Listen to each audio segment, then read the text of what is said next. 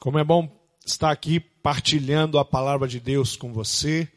É uma alegria para mim poder trazer essa mensagem ao seu coração. Você que está na sua casa, você que está no sofá da sua casa, você que está me ouvindo no carro, você que está me ouvindo do seu trabalho, você que está me ouvindo de qualquer lugar. O importante não é aonde você está.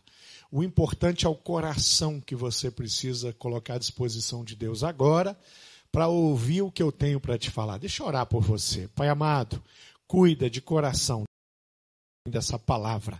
Abençoa, abre a nossa mente. Nós oramos assim no nome de Jesus. Amém. Queridos, a palavra de Deus que eu tenho para você hoje, a mensagem que eu trago para você, tem o título Não Seja Ignorante. Quando a gente ouve isso, não seja ignorante. É uma frase que talvez você já tenha usada. Eu espero que ninguém nunca tenha usado com você e falado, não seja ignorante, mas infelizmente eu, eu trago essa frase para você. Eu estou falando com você. Não seja ignorante. Por que, que eu estou falando isso? Muitas vezes nós associamos essa coisa do ser ignorante a uma pessoa não polida, a uma pessoa desrespeitosa, mas aqui o meu não seja ignorante é com relação ao conhecimento. A ignorância é a ausência de conhecimento. Eu sou ignorante em um tema, em um assunto, quando eu não conheço, eu não domino esse assunto. Por isso, o meu desafio para você hoje, não seja ignorante. O livro de Oséias, no capítulo 4, no versículo 6, tem um texto que diz assim: Meu povo foi destruído por falta de conhecimento. Uma vez que vocês rejeitaram o conhecimento, eu também os rejeito, como meus sacerdotes. Uma vez que vocês ignoraram a lei do seu Deus, eu também ignorarei os seus filhos. Uma palavra dura, uma palavra que remete a, a, a um Deus que está de fato incomodado com o seu povo. Será que o coração de Deus para com você é desse jeito? Eu queria que você entendesse o que é a busca do conhecimento, o que é achar o entendimento, o que é encontrar na Bíblia Sagrada, no livro mais precioso que tem, aquilo que pode de fato me fazer um homem sábio, aquilo que pode me fazer um homem forte, aquilo que pode me fazer um homem que tem a sabedoria de Deus. Aqui na Bíblia Sagrada eu tenho essas coisas. Um homem chamado Barley Field, é, há alguns anos atrás, por um acaso, ele encontrou, brincando com um aparelho, um detector de metal, é, em algum terreno, eu não sei se era o terreno onde ele vivia, onde ele morava, mas aquele detector de metal brincando, ele não era um, um, um, pesquisador, ele não trabalhava com isso, ele não buscava encontrar metal, em especial o ouro, tão, tão sonhado, almejado por pessoas que andam com detector de metal, mas de repente, brincando com aquele aparelho, aquele aparelho disparou. E não parava de apitar. E ele começou ali a cavar aquele lugar onde aquele aparelho despertou e ele encontra nada mais, nada menos que nove mil moedas enterradas, moedas antigas, que renderam para ele 495 mil dólares. Ele achou um verdadeiro tesouro enterrado, moedas de grande valor, moedas de prata, moedas de ouro, e ali ele conseguiu fazer esse valor de 495 mil dólares. Um outro homem chamado Peter Rating, um fazendeiro na Britânia, encontrou acidentalmente também um dos maiores tesouros encontrados naquela terra, avaliado em 4 milhões de dólares, principalmente moedas de ouro e de prata e moedas antigas, um valor histórico e um valor também pelo metal nobre de, de, de valor agregado, esse homem encontrou por uma casa. Mas eu queria falar de um tesouro que talvez você tenha na sua casa e talvez você tenha esquecido dele. Um tesouro que talvez você tenha aí né, em um armário da sua casa. Talvez um tesouro que esteja empoeirado. Eu estou falando da Bíblia Sagrada. Esse livro vale muito mais do que aquela fortuna de 495 mil dólares que, que o, o Barley Field encontrou. Esse livro vale mais de, do que tudo que na terra existe, porque esse livro tem o conhecimento. Ele revela a respeito de um Deus, ele revela o, a respeito de um plano, num plano de salvação. Esse livro pode mudar a minha vida. 495 mil dólares ou 4 milhões de dólares pode complicar muito a vida de uma pessoa. Muitas pessoas morrem por causa do dinheiro. Mas esse livro é um livro de vida até aqueles que morreram por pregar esse livro, morreram experimentando vida que saía do coração e da alma deles. Eu queria separar essa mensagem em dois ensinamentos básicos. O primeiro ensinamento que eu quero tratar com você é a importância da leitura bíblica na sua vida. A importância de diariamente você ter um contato com a palavra de Deus. A importância de diariamente você ter esse livro aqui, precioso livro, colocado no seu coração e na sua mente. A importância de você meditar nesse livro de dia e de noite. A importância de você obter, de você capturar ensinamentos e colocar na sua mente. A importância de você conhecer as leis que esse livro tem para a sua vida. Nada funciona sem uma lei. Nada funciona sem um direcionamento. As leis não são coisas ruins. Algumas leis aprovadas pelo Congresso Nacional, algumas leis colocadas em vigor, às vezes podem nos prejudicar. Mas eu quero falar das leis que esse livro apresenta, o direcionamento, a forma, o jeito que essas leis são colocadas para mim, elas produzem vida, elas produzem saúde e elas produzem eternidade na presença de Deus. Algumas pessoas costumam dizer, eu, pastor, eu não gosto de ler. Algumas pessoas falam, pastor, os meus filhos não gostam de ler. Eu queria dizer para você que quando eu era pequeno, a leitura não era uma das coisas que eu gostava. Tudo que eu lia, normalmente eu lia por uma obrigação, por uma imposição por uma fiscalização ferrenha dos meus pais, eu tinha que fazer o trabalho da escola, eu tinha que fazer o resumo daquele livro, eu tinha que fazer uma resenha, eu tinha que fazer, eu tinha que escrever, mas para escrever eu tinha que ler. Li algumas coisas ali que os meus professores passaram que, olha, vou ser bem sincero para você, não teve proveito nenhum. Talvez o proveito da leitura. Mas outras coisas interessantes, outras coisas que me trouxeram algum entendimento e conhecimento. Mas eu me converti muito jovem e depois da minha conversão, algumas coisas que eu gostava muito antes de, de gostava de fazer antes de me converter, parece que não tinham mais valor para mim e eu deixei de gostar. Algumas coisas que eu não gostava de fazer, e não queria fazer de forma alguma, eu passei a gostar.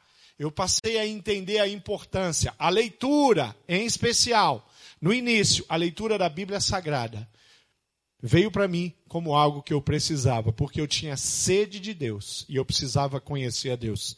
Isso foi tão forte para mim que aquele jovem que não gostava de ler, numa noite leu praticamente o Novo Testamento inteiro. Comecei a ler o Novo Testamento, a madrugada entrou afora e eu não parava de ler e eu li o Novo Testamento de uma madrugada.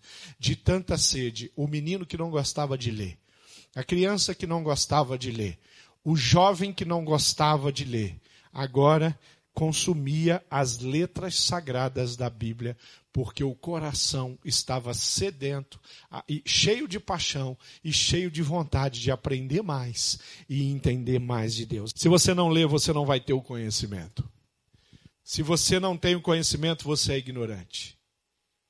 E a ignorância pode fazer você pecar. A Bíblia diz: pecais por não conhecer a palavra. Por isso que eu estou dizendo para você, se você ler um capítulo pela manhã, gastando poucos minutos, um capítulo ao meio-dia, na hora do almoço, gastando poucos minutos, e um capítulo à noite, você vai ler a Bíblia em praticamente um ano. O tempo é agora. O dia é hoje. Você não vai começar amanhã. A leitura da Bíblia vai começar hoje. Porque você precisa aprender a ter intimidade com a palavra de Deus. 2 Timóteo, capítulo 3, versículo 16 diz: Toda a escritura é inspirada por Deus e útil para o ensino, para a repreensão, para a correção e para a instrução na justiça, para que o homem de Deus seja apto e plenamente preparado para toda boa obra. Um crente deve ser como uma esponja ouvi essa ilustração há muitos anos e não me esqueci dela. E o, o, pregador que eu ouvi essa ilustração, ele dizia: quando você encharca uma esponja de água, você coloca água numa esponja, quando você toca nela, ela, ela, ela vai derramar água.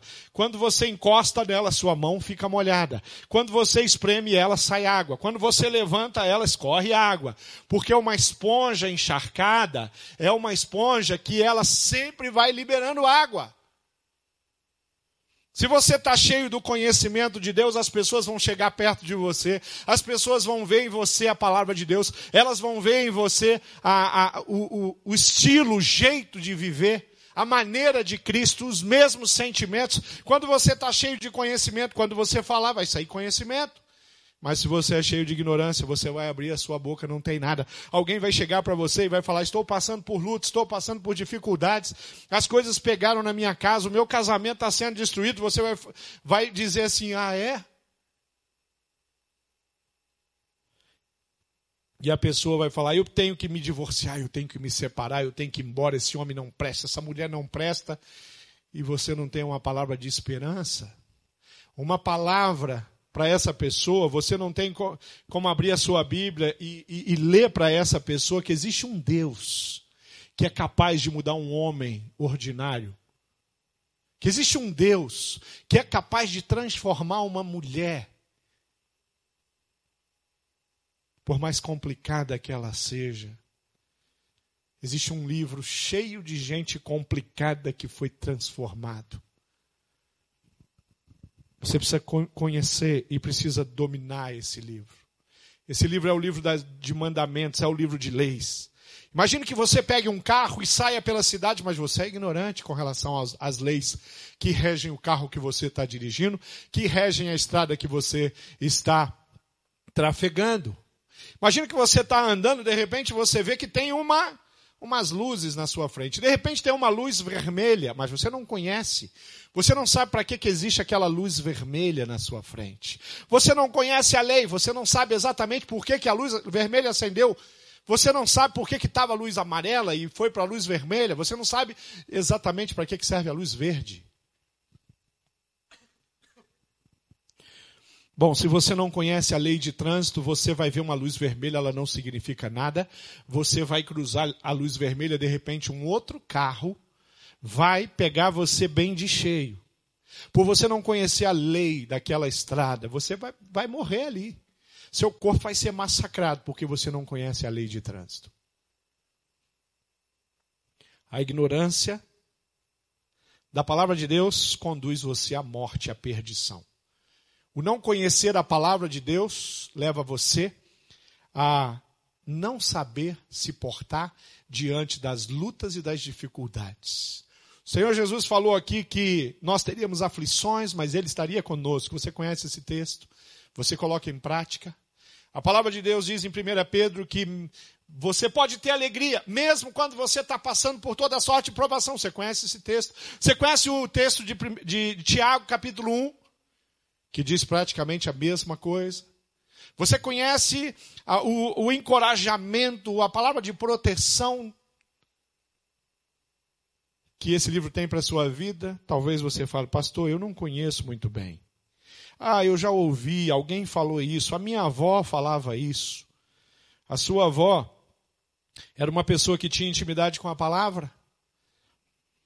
Que bom que você ouviu coisas boas da sua avó, mas não, provavelmente a grande maioria das coisas boas que saiu da boca da sua avó, que sai da boca do seu líder, do seu pastor, que sai da boca de pessoas na igreja que você conhece e que dominam e tem buscado dominar esse livro.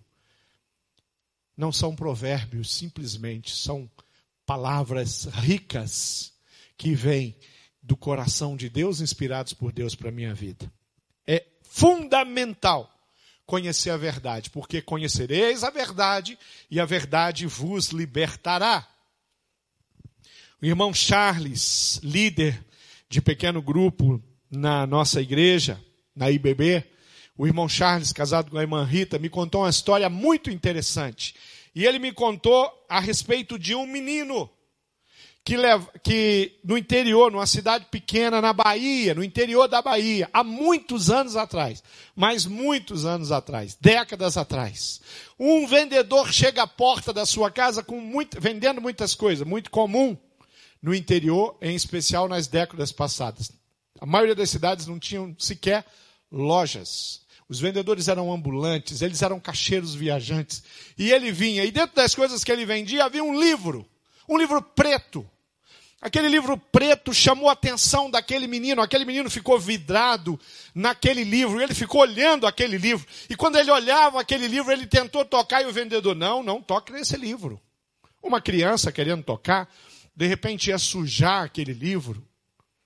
De repente poderia rasgar uma das folhas e aquele vendedor, não toque nesse livro. E aquele menino perguntou para o vendedor, mas que livro é esse? Aí ele falou que esse é o livro das letras vivas.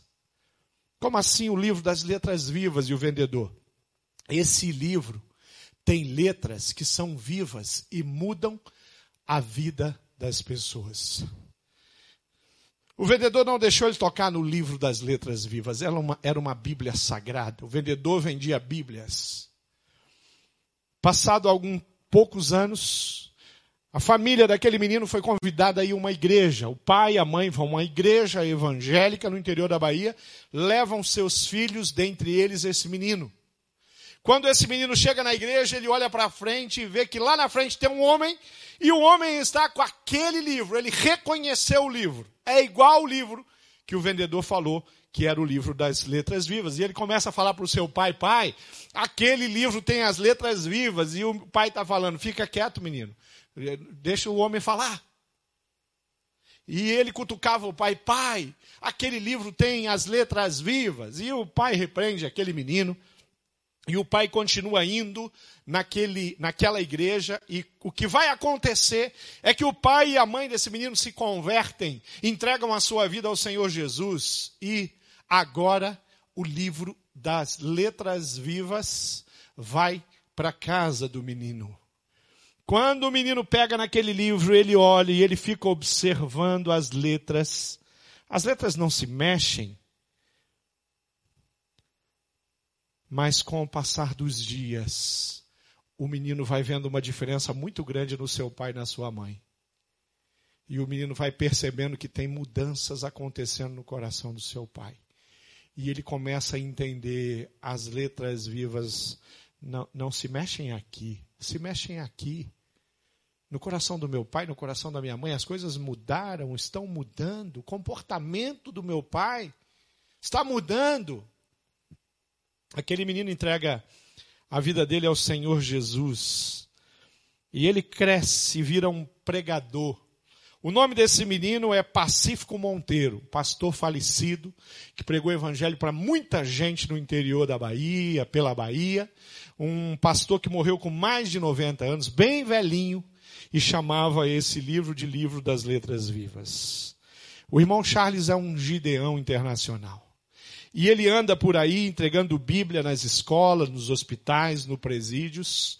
E o Charles falou para mim, desde que eu ouvi a história do pastor Pacífico, toda vez que eu entrego uma Bíblia na mão de alguém, dentro de uma escola, dentro de um presídio, dentro de um hospital, dentro de uma empresa ou até mesmo na rua, eu digo para eles: eu te dou um presente. E esse presente que eu estou te dando é o livro das letras vivas. Importantíssimo. Lê o livro das letras vivas. Segunda coisa, segundo ensinamento que eu quero deixar para você é o quanto importante o estudo bíblico da, na sua vida é fundamental. Essa semana, nós estamos no mês de outubro, essa semana, semana nós celebramos na, numa agenda cultural da, do nosso país, o dia dos professores, 15 de outubro é o dia dos professores, e eu quero honrar os professores de modo geral, mas quero honrar os professores de Bíblia, os professores da escola bíblica, os professores dos cursos bíblicos, os professores que desde criança, aqueles professores que ensinam os pequeninos a,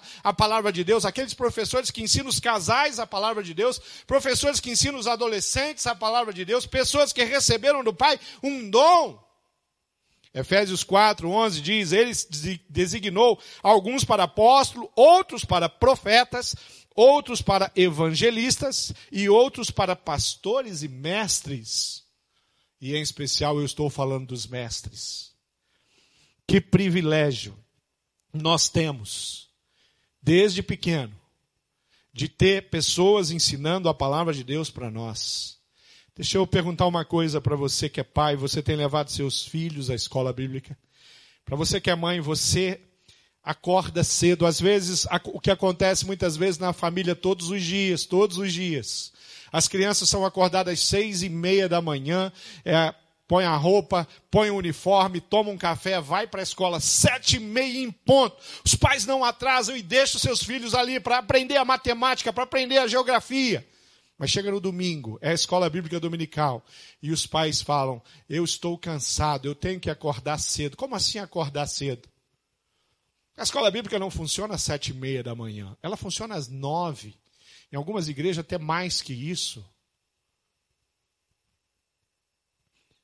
Não seja ignorante da palavra. De que vale entender tudo sobre a geografia, a matemática e não conhecer a palavra de Deus para o homem. De que vale se formar em um médico, em um advogado, em um engenheiro, até mesmo ser um professor, mas não conhecer esse livro.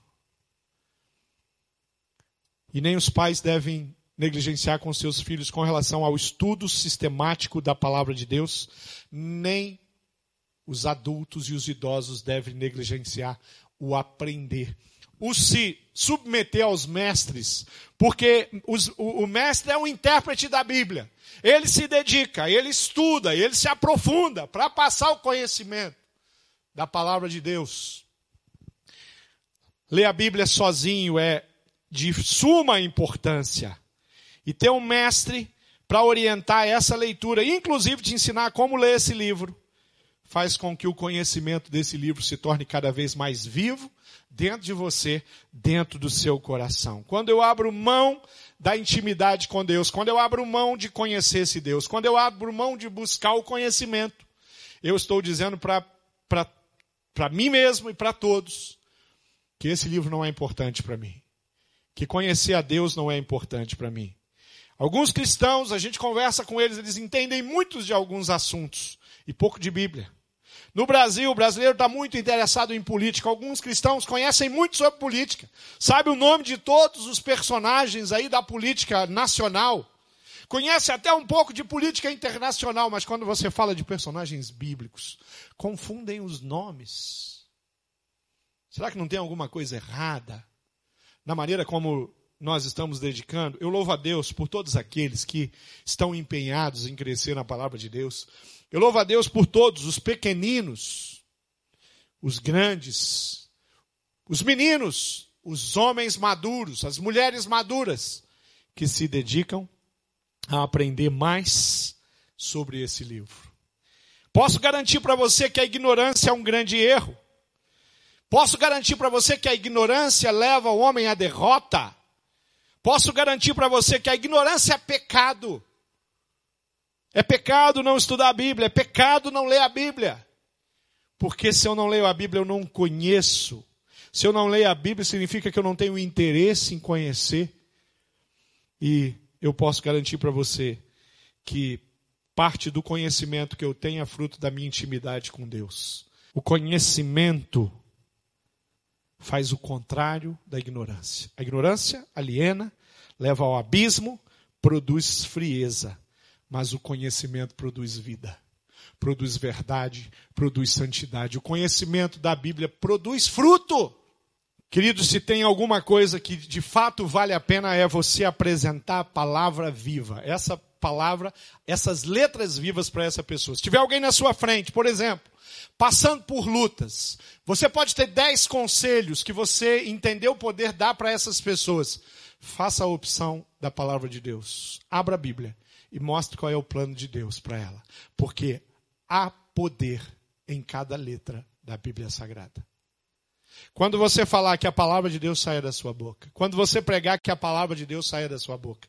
Romanos capítulo 1, versículo 19 diz: Pois o que de Deus se pode conhecer é manifesto entre eles, porque Deus lhe manifestou. Pois desde a criação do mundo, os atributos invisíveis de Deus, seu eterno poder, a sua natureza divina, têm sido vistos claramente, sendo compreendidos por meio das coisas criadas, de forma que tais homens são indesculpáveis, porque tendo conhecido a Deus, não o glorificaram como Deus, nem lhe renderam graças, mas os seus pensamentos tornaram-se fúteis e os seus corações insensatos se obscureceram. A ignorância é a opção de algumas pessoas. Ouviu falar de Deus, ouviu falar do amor de Deus, ouviu falar do sacrifício e abriram mão de conviver de fato com esse Deus. E se tem uma forma que nós podemos conviver com esse Deus, é a intimidade com Ele. A ignorância afeta nosso relacionamento com Deus. A ignorância afeta entender quem somos. A Bíblia explica quem eu sou. A Bíblia mostra os meus propósitos. Muitas pessoas, eu não sei qual é o propósito da minha vida, eu não sei qual é a minha vida. Eu quero dizer para você que a resposta não está em mim, não está em outra pessoa, mas a resposta está nesse livro. Busque o ensinamento desse livro, você vai entender os propósitos todos da sua vida, da humanidade, da história.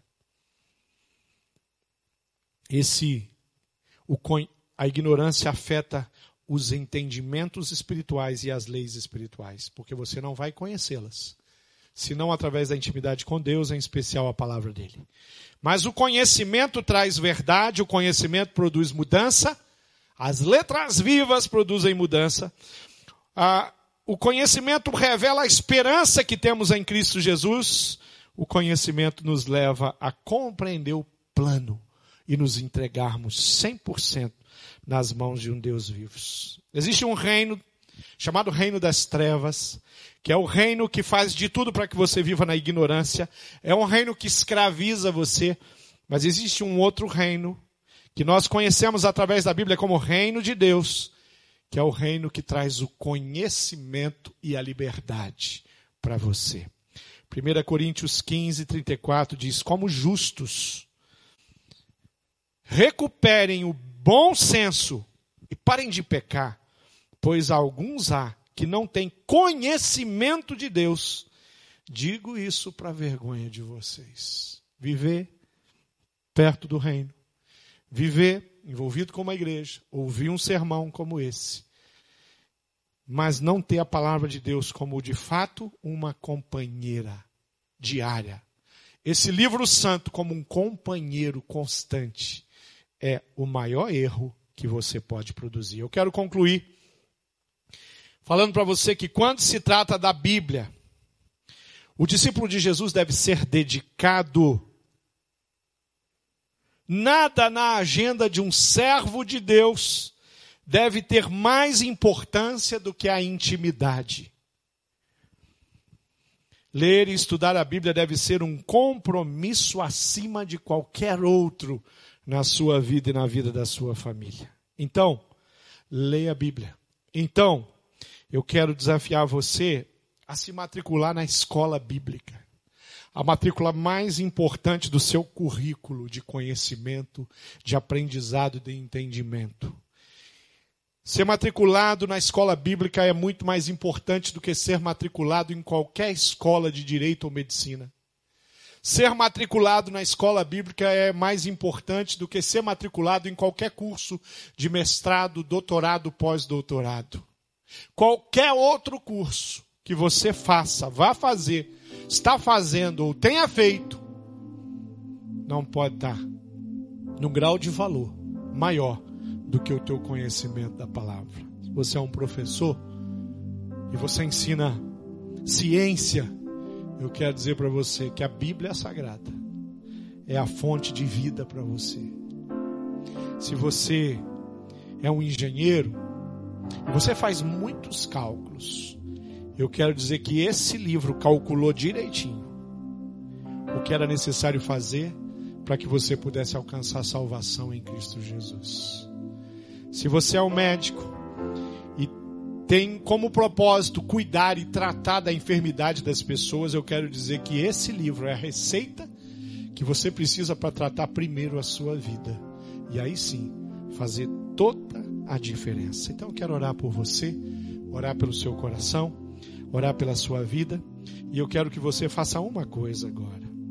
Se essa palavra serviu para você, se ela admoestou, se ela vem como uma profecia ao seu coração, eu quero que você feche seus olhos aonde você está e você peça perdão a Deus, porque muitas vezes você negligenciou. Eu posso fazer isso.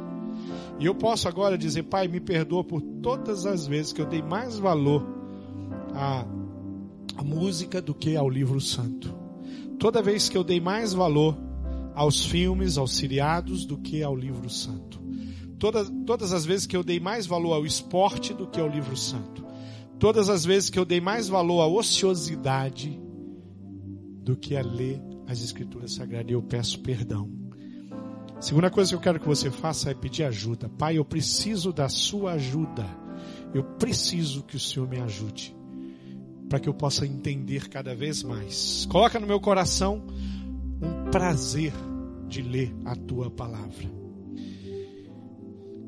Diga, eu quero assumir um compromisso de me dedicar à leitura, de ter um tempo no meu dia separado para leitura, de participar de um programa do Clube Bíblico, por exemplo, na, na IBB, de leitura bíblica. Pai, eu quero me matricular na IBD. Faz dias, faz meses, faz anos que eu não frequento uma classe, faz anos que eu não apresento, me apresento diante de um mestre, pessoas que o Senhor deu dom para ensinar e eu quero me matricular na EBD, eu quero voltar, eu quero aprender mais, eu quero me matricular num curso bíblico de, aperfeiçoa, de aperfeiçoamento bíblico, como o CFI, por exemplo, na nossa igreja e tantos outros que talvez você conheça. Eu quero fazer isso, então vamos orar. Feche os seus olhos, eu quero orar pela sua vida. Pai amado, eu sei que o Senhor está ouvindo cada uma das orações que os meus queridos irmãos estão fazendo. Eu peço que o Senhor desperte o coração de cada um a conhecer mais e encontrar verdades diariamente, dicas diárias de como viver e viver bem, como prosperar e prosperar na tua presença, como crescer isso espiritualmente. Eu coloco diante do Senhor a vida de todos aqueles que me ouvem e faço isso no nome precioso de Jesus. Terminando a minha oração com uma, uma gratidão profunda no meu coração pelo livro mais precioso que eu já conheci, já provei, já li, o livro precioso que eu tenho aprendido. E peço que o Senhor abra a minha mente e a mente dos meus irmãos para conhecermos mais. Eu oro assim e oro no nome de Jesus. Amém.